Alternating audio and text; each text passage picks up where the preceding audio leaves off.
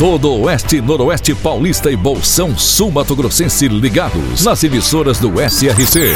Clube FM, Cidade FM, Jovem Pan, Rádio Amiga, Rádio Nova Andradina, Cairós, Tropical. Mais de 3 milhões de ouvintes ligados na informação com credibilidade desde 1971. SRC Notícia. Apoio Azevedo Auditoria e Soluções Empresariais para empresas inteligentes. SRC Notícia. Apresentação: Marcelo Rocha. A sede da FUSP, a Associação dos Funcionários e Servidores Públicos Municipais de Lins, foi a leilão por uma dívida de R$ 11.600. A ação de cobrança foi ajuizada em 2016 e o processo ocorreu pela primeira vara civil. A ação de execução tramitou sem defesa por parte da FUSP. O primeiro leilão, realizado pela empresa Legis Leilões, teve início no dia 25 e o encerramento dia 29 de setembro. Como não houve lance superior ou igual ao da avaliação, seguiu sem interrupção.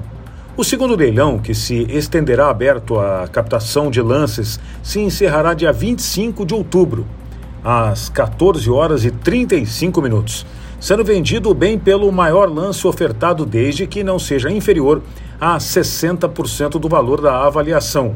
O primeiro leilão teve lance mínimo de pouco mais de 3 milhões de reais. E o segundo leilão tem lance mínimo de pouco mais de 1 milhão e 800, ou seja, 60% do valor. A sede tem 8.450 metros quadrados, com salão de festas e um minicampo de futebol, e está localizado no Jardim Tangará, em Lins. O comércio varejista em Birigui, que atualmente emprega cerca de 6 mil pessoas, teve um aumento de 304 postos de trabalho no período de janeiro a agosto deste ano, segundo o levantamento feito com base nos dados do CAGED, o Cadastro Geral de Empregados e Desempregados do Ministério do Trabalho. Entretanto, o que chama a atenção Neste estudo desenvolvido pela FEComércio, Federação do Comércio do Estado de São Paulo, é que o segmento de livros foi o que mais contratou. Enquanto a gente vê diversas livrarias gigantes fechando na capital, em Birigui o setor volta a crescer. Que, aliás, é uma ótima notícia. Isso é muito bom. SRC Notícia.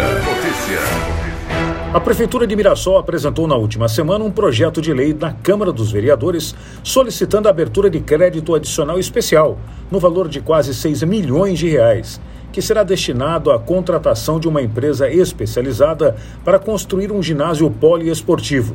O novo equipamento esportivo será construído, se a verba for aprovada, na Avenida Tarraf, no bairro Portal, em Mirassol.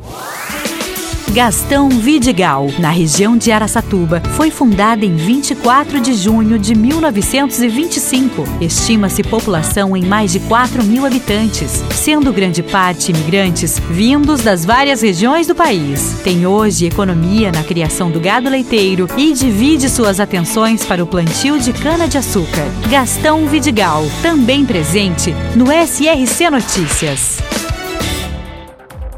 E agora Andradina Notícia, repórter Washington Luiz. A votação para a escolha dos novos conselheiros tutelares vai acontecer no dia 29 de outubro, um domingo, nas dependências da Fundação Educacional de Andradina, ali na rua Amazonas, esquina com a Pais Leme. A primeira tentativa foi anulada por uma falha na programação das urnas eletrônicas. Todo andradinense, com seus direitos políticos, está apto a votar no período das 8 às 17 horas. A escolha do local foi definida pela Comissão Especial Eleitoral, observado as zonas eleitorais estabelecidas pelo Tribunal Regional Eleitoral. Os cinco candidatos mais votados serão empossados. Os conselheiros tutelares de Andradina que forem eleitos terão um mandato de quatro anos, a contar de 10 de janeiro de 2024 a 9 de janeiro de 2028. Permitida recondução por novos processos de escolha.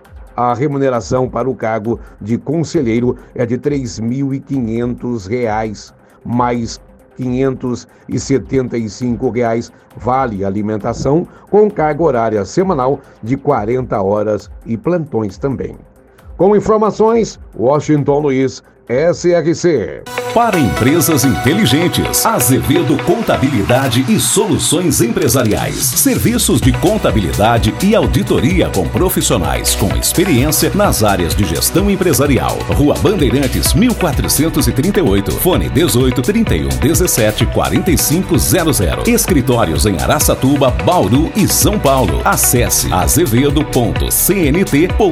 Azevedo Contabilidade e Soluções Empresariais. Há mais de 30 anos, oferecendo serviço de qualidade. Nosso compromisso é com seu sucesso. A possibilidade de mudar de vida, começando uma nova profissão, é a oportunidade que a Secretaria Municipal de Assistência Social de Três Lagoas está proporcionando aos moradores através de cursos profissionalizantes oferecidos gratuitamente. Somente em 2023 foram 240 pessoas capacitadas.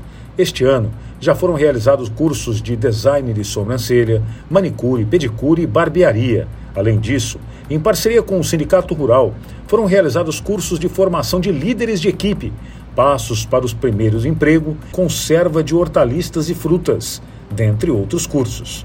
Aqueles que tiverem interesse em dar o primeiro passo para uma nova profissão podem procurar o Centro de Referência em Assistência Social de Três Lagoas. Uma mulher de 23 anos perdeu 627 reais pensando que estava pagando faturas de energia. Após contato com a Companhia Paulista de Força e Luz, a CPFL, percebeu que havia sido vítima de um golpe. As contas foram pagas no último domingo e a moradora de Aracatuba efetuou quatro pagamentos para a Pague Energia Serviços de Energia Limitada achando que estava pagando a CPFL.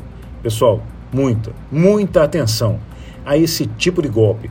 Como a maioria das pessoas paga hoje as suas contas via internet, leia com bastante atenção quem é o favorecido para não cair nesse tipo de golpe. Marcelo Rocha, SRC. SRC Notícia. De segunda a sábado no seu rádio. Apoio Azevedo Auditoria e Soluções Empresariais para empresas inteligentes.